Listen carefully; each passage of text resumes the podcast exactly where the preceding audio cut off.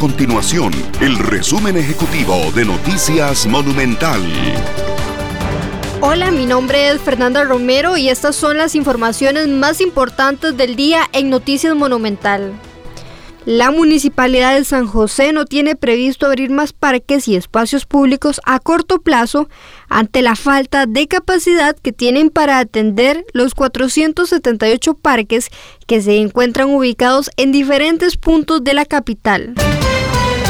El presidente de la República, Carlos Alvarado, descartó que el proyecto de ley sobre empleo público sea una condición para la negociación que lleva a cabo el país con el Fondo Monetario Internacional.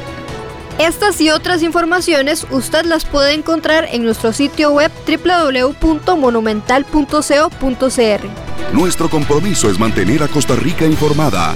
Esto fue el resumen ejecutivo de Noticias Monumental.